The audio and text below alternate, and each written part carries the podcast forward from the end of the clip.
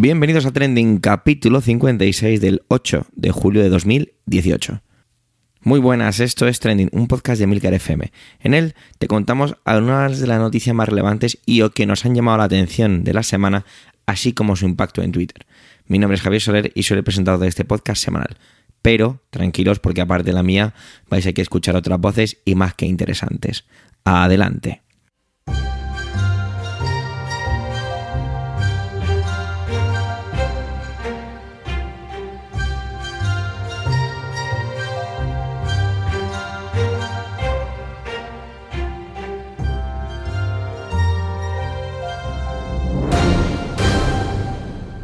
La semana de los Sanfermines. Siempre me acuerdo de una amiga a la que le apasiona esta festividad. Así que desde aquí, un abrazo para Bea, aunque me da a mí que esto no lo escucha nunca. Va oliendo poco a poco a vacaciones, aunque la noticia se sucede sin querer irse de veraneo. Aquí en Trending estamos empezando a recoger la casa. De hecho, os avisamos que este es el penúltimo capítulo de la temporada que está en vigor. La semana que viene, por consiguiente, será el último. Pero ya sabéis que me encantan los peros, ya lo sabéis habréis de estar bastante atentos porque en Emilcar FM durante el verano van a pasar cositas en un futuro más que cercano. Mientras eso va llegando, vamos a ir dando el paso ya a la primera intervención y corre a cargo de Emilcar, el director de la red de Emilcar FM. Supongo que muchos de vosotros seréis oyentes de sus podcasts, pues Emilcar Daily, Promo Podcast, Proyecto Macintosh. Bueno, pues seguro que sabréis, o si no os lo digo yo ahora mismo, que va a volver a ser padre. Espera su tercer hijo Miguel, pues allá por agosto. Y lo que ocurre es que esta semana ha habido algún tipo de novedad importante sobre lo que tiene que ver con los permisos de paternidad. Así que de eso viene a hablarnos. Adelante, Milcar.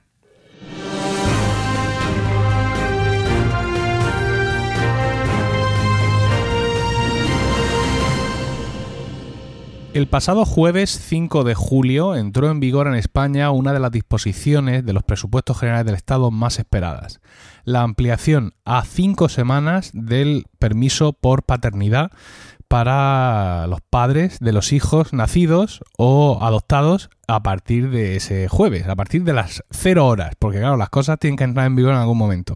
Esto ha sido una oportunidad fantástica para los, para los periódicos locales para reseñar eh, cuál es el primer papá, eh, padre del primer niño o niña en disfrutar de esas cinco semanas en la región, en el barrio, en el pueblo, en la ciudad o en lo que sea.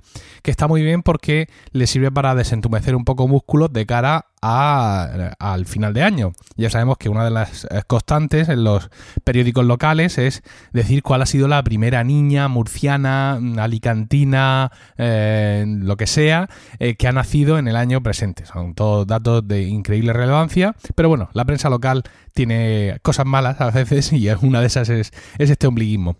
El caso es que todo esto pues, se ha celebrado bastante eh, os recuerdo que estos presupuestos, aunque los va a ejecutar el Partido Socialista, pero son fruto del Partido Popular y de sus pactos con algunas fuerzas políticas. Esta quinta semana en concreto es uno de los logros de, Ciudadanos, eh, es algo que ellos proponían eh, insistentemente y es algo sobre lo que conviene reflexionar. Para empezar, el permiso de paternidad anterior era de cuatro semanas, pero era de cuatro semanas simplemente desde el 1 de enero de 2017. Entonces tenemos que darnos cuenta que en un, año y medio hemos pasado de tener dos semanas de paternidad a tener cinco semanas. Y eso la verdad es que está muy bien. No recuerdo qué es lo que había antes de las dos semanas, porque mis hijos nacieron en, el periodo de vigencia ya de esas dos semanas y yo no recuerdo lo que había antes. Sí sé que mi suegro me cuenta que él jamás se pudo pedir los tres días que tenía de permiso por paternidad, es decir, los días correspondientes a la hospitalización, porque eh, sus hijos, mi mujer y mis cuñados, nacieron, mi mujer en concreto, el jueves santo. ¿Vale? Con lo cual ahí se lo comió todo. Eh, mi cuñado Salva nació el 4 de julio, con lo cual él ya estaba de vacaciones como profesor de instituto y también se lo perdió todo. Y el otro hijo, mi cuñado Paco, nació el 17 de agosto, con lo cual pues también se le fue todo por la tal. Bueno, en cualquier caso, y de gracias de mi suegro aparte, esto es sin duda una buena noticia que fomenta pues la conciliación, todo ese tipo de historias, ¿no? Y es que tenemos que pensar ¿Por qué hacen esto los estados? A los estados en principio les interesa que haya gente, ¿no? De, hecho, sobre todo en las sociedades europeas que están envejeciendo a, ritmo acelerado, que a algunas de ellas parece no terminar de gustarle el tema de los inmigrantes, ¿no? Pues es una cosa un poco sucia así, que vienen a molestar, haciendo cosas raras, con lo cual, pues eh, si tú quieres crecer como población y eres un fascista, que no te gusta que venga la gente de fuera, pues claro, ya solo te queda producirla tú mismo. Entonces, en ese sentido, los estados tienen que, mm, digamos, aparte de por pura humanidad, por, por interés, también deben fomentar políticas que eh, aumenten la natalidad. Claro, eh, por un lado tenemos hay que tener más críos, que si no, ¿quién va a pagar las pensiones? Así dicho a nivel barra de bar, ¿no? Y por otro lado tienes que si te pones a tener hijos, ves que lo tienes muy complicado porque la sociedad no te acompaña en, esa, en esa aportación tuya que le haces a la sociedad, que es, digamos, más mano de obra, más cotizaciones, más capital humano. Eh, no es cuestión de que el Estado me subvencione los niños. ¿eh? Los niños son míos y los he tenido porque me ha dado la gana, pero sí que no me dificulte, o sea, que, me, que me, favorezca, por así decirlo, para que yo pueda seguir desempeñando toda mi, mi labor mi labor profesional para que pueda alimentar a esos niños y pueda seguir siendo un elemento positivo mm, de la sociedad. En ese sentido, pues tiene todo el sentido del mundo, evidentemente, que los estados en su progreso tiendan a dar más permisos por paternidad, más permisos por maternidad y atender más a que esos permisos sean igualitarios. Ahora mismo eh, las fuerzas, digamos, más eh, progresistas, las fuerzas de, por ejemplo, Podemos, aquí, las fuerzas más de la izquierda, están que fuman en pipa porque dicen que esto no es suficiente. ¿Por qué no es suficiente? Porque ese permiso de paternidad es intransferible y no es obligatorio. Es decir, no se puede intercambiar con la madre ni se puede fraccionar. Dentro de lo que es la madre, ahora mismo aquí en, en España, tenemos seis eh, semanas de permiso obligatorio e intransferible y luego otras diez semanas que son transferibles para padre, eh, son transferibles, se pueden pasar al padre, se pueden ceder uno al otro, etcétera, etcétera. Entonces, bueno, pues las fuerzas más progresistas dicen que los permisos tienen que ser de igual cantidad, transferibles, fraccionables, en fin, todo este tipo de cosas que efectivamente están muy bien, pero mm, tenemos que también tener dos tipos de perspectiva. Uno, la económica, y es que el permiso de paternidad o de maternidad es una cuestión de dinero. ¿Por qué? Porque esa baja la paga el Estado.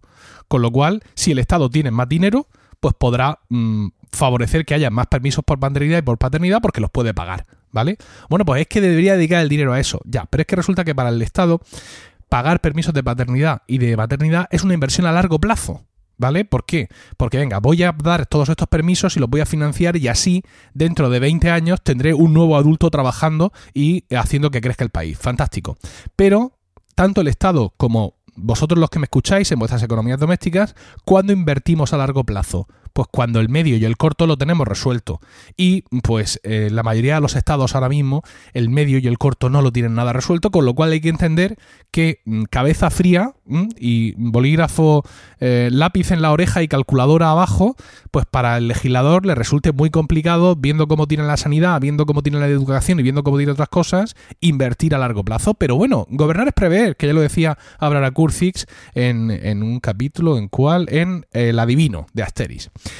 Eso por un lado, la parte económica. Y ahora, por otro lado, mm, vamos a ver cómo está el resto de, cómo está el resto de, nuestro entorno, ¿no? O sea, no es cuestión de, bueno, como ellos tal, nosotros cual, pero hay que reconocer que España está muy bien. Hasta este jueves, que teníamos solo cuatro semanas de permiso de paternidad, y éramos el octavo país que más permiso de paternidad tiene en Europa. ¿Vale? Tenemos los mismos días que en Alemania. Y eh, por encima de nosotros tenemos Lituania, Finlandia, Suecia, Eslovenia, Islandia y Noruega, siendo estos últimos cuatro países los que tienen cifras, digamos, eh, pues más, más astronómicas. Creo que, creo que Alemania las ha subido bastante, ya no tienen cuatro semanas, ¿no? A ver, esto estoy patinando aquí un poco en directo. Dejadme que haga varios clics simultáneos. En Alemania.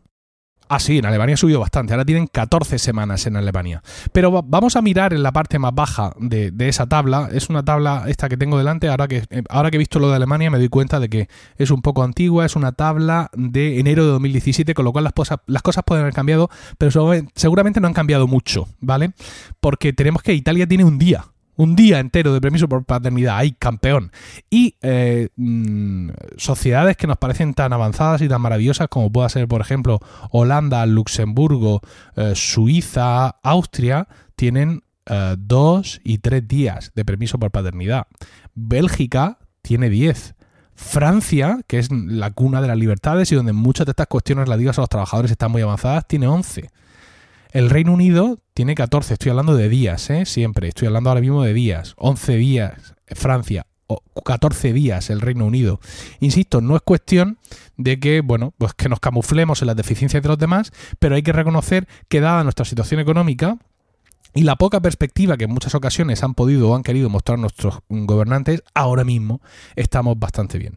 Yo no puedo mm, sino celebrar todo esto porque, eh, como quizá algunos sepáis, voy a tener eh, un tercer hijo, un tercer hijo adicional a los dos que ya tenía. Miguel van a hacer Dios mediante a mediados de agosto, con lo cual, pues después de haber disfrutado de permiso de eh, paternidad de dos semanas con los otros dos churumbeles, ahora me toca disfrutar de permiso de cinco semanas con Miguel. Un permiso, por cierto, que me podré tomar y seguramente así lo haré a jornada partida, con lo cual, bueno, pues como mi hijo nace en agosto, las dos primeras semanas las he encajado bien, luego viene la vuelta al cole y bueno, puedo estar aquí y allí eh, y puedo, digamos, prolongar evidentemente esas cinco semanas, convertirlas en diez trabajando a media jornada, con lo cual estoy a las duras y a las maduras y estoy, eh, ¿cómo se dice?, en misa y repicando. Pues nada, esto es un poco mm, el, punto de vista, que veáis que no es una cuestión simplemente de dar y dar y dar semanas, sino que hay dinero que hay que poner detrás y evidentemente eso a los estados les cuesta, porque insisto, es una inversión a largo plazo y a veces el, legislador, el gobernante es ciego y no ve el beneficio de eso, o simplemente lo ve, pero macho, es que no puedo. Y pues nada, si vais a disfrutar también vosotros en breve de este permiso de cinco semanas, espero que me lo contéis ahí en los comentarios, en emilcar.fm barra trending, para que nos regocijemos en nuestra próxima paternidad y disfrutemos juntos, aunque sea en la distancia, de este fantástico permiso.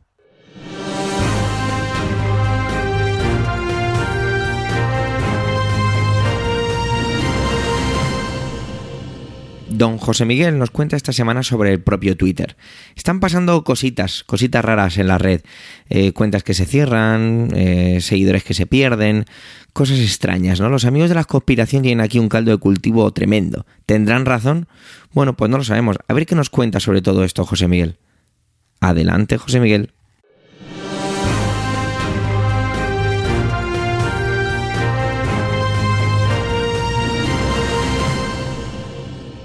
Hola a todos. En esta ocasión voy a hablaros de Twitter. No ya porque este podcast esté basado en esa red social, sino porque creo que es muy relevante lo que parece estar pasando en su rama española. Y es que en los últimos tiempos, varias cuentas con miles de seguidores cada una han sido suspendidas con argumentos, a, a mi entender, bastante peregrinos. Casualmente, las publicaciones de esas cuentas suspendidas solían cojear del pie izquierdo, estando todas ellas más o menos oficiosamente ligadas a Podemos, como por ejemplo la cuenta arroba Cervantes Fax o la del portavoz de la Asociación de Consumidores Facua, Rubén Sánchez, arroba Rubén Sánchez TW. Pero quizá el ejemplo más emblemático de todos es el de la cuenta arroba Protestona1. Protestona1 se define a sí misma como republicana, feminista, atea y roja, partisana, tuituritera de Podemos. Fin de la cita. La excusa para cerrar la cuenta de Protestona han, sido los derechos de copyright de su avatar. Esta señora lleva años utilizando como avatar una imagen de Mafalda sin que Kino haya dado señales de estar molesto con este uso en ningún momento. Sin embargo, en los últimos días hasta cinco denuncias por violación del copyright han llegado a Twitter España. ¿Han sido los abogados del genial viñetista argentino los que por fin han decidido poner fin a esta situación? Pues no. Por lo visto, se trata de cuentas ficticias, con correos ficticios y nombres falsos, los que por todos los medios han intentado acallar una cuenta que, por lo visto, resulta incómoda en según qué latitudes ideológicas. A la fecha de edición de este comentario, las cuentas arroba protestona1 y Cervantes Fax. Eh, Cervantes Fax viene de Cervantes Frequently Asked Questions, ¿no? ¿no? tiene nada que ver con el otro verbo inglés. Bueno, como decía, ya vuelven a estar activas. No así la de Rubén Sánchez. Una vez reactivadas las cuentas, sus propietarios se han quejado de que Twitter les ha eliminado miles de seguidores. 90.000 en el caso de Protestona. Así es que si seguíais alguna de estas cuentas, comprobad que Twitter no ha decidido velar por vuestra salud ideológica, eliminando semejante influencia de vuestro tierno TL. ¿Y que quién está detrás de estas denuncias? Pues bueno, aquí ya hay opiniones para todos los gustos.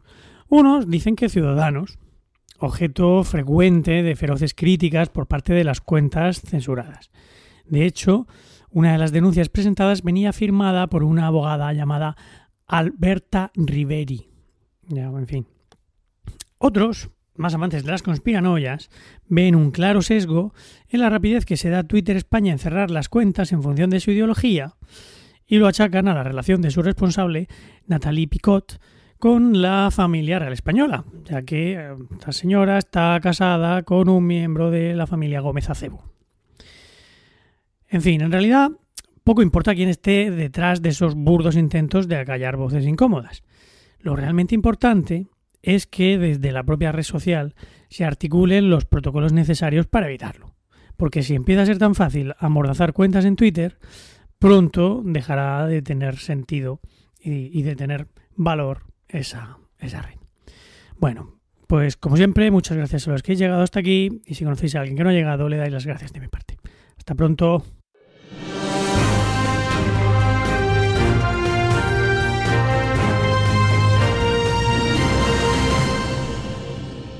Todos estamos pendientes del rescate de los 12 niños y su monitor atrapados en una cueva de Tailandia. Hemos sido testigos durante estos días de lo delicado de la situación. Bombeo de agua para facilitar las labores, más de 128 millones de litros evacuados la ayuda internacional. Incluso Elon Musk, el CEO de Tesla y de SpaceX, propone ayudas con la tecnología de la que dispone. De hecho, parece que los propios tailandeses han adaptado una de las ideas que tenía, creando un tubo de oxígeno basándose en esa idea como una especie de plan B por si acaso la cosa se tuerce. Un tubo muy gigante, muy, perdón, muy gigante, no, un tubo muy grande por el que los niños podrían pasar. Incluso para recordar lo difícil que es el rescate, durante esta semana fallecía un buceador durante uno de los trayectos. Los niños han recibido clases de buceo express, han recuperado fuerzas y dicen estar preparados. Los médicos dicen que están preparados física y mentalmente para este rescate. El rescate va a funcionar de la siguiente forma y es que dos buceadores van a ir escoltando a cada niño. Se estima que tardarán unos 10 horas en completar la ida y vuelta. Hablamos de los rescatadores, los niños solo tienen que hacer la ida, como es lógico. Mientras estas palabras son grabadas, el rescate lleva ya un par de horas iniciado y estábamos todos esperando. Ojalá tengamos buenas noticias y que el trending de este domingo sea el rescate positivo de todos ellos. Pero no vengo a hablaros sobre esto. ¿Os acordáis más o menos lo que pasó hace un año? Lo que me pasó hace un año. Bueno, pues que me robaron el coche. Fue el 18 de julio de 2017. Ahí os dejaré el enlace del capítulo para recordar mi testimonio. Os vengo a contar cómo le han robado el coche a una persona de mi entorno. Sin ánimo de parecer un chiste, eh, os voy a contar cómo le han robado el coche a mi peluquero.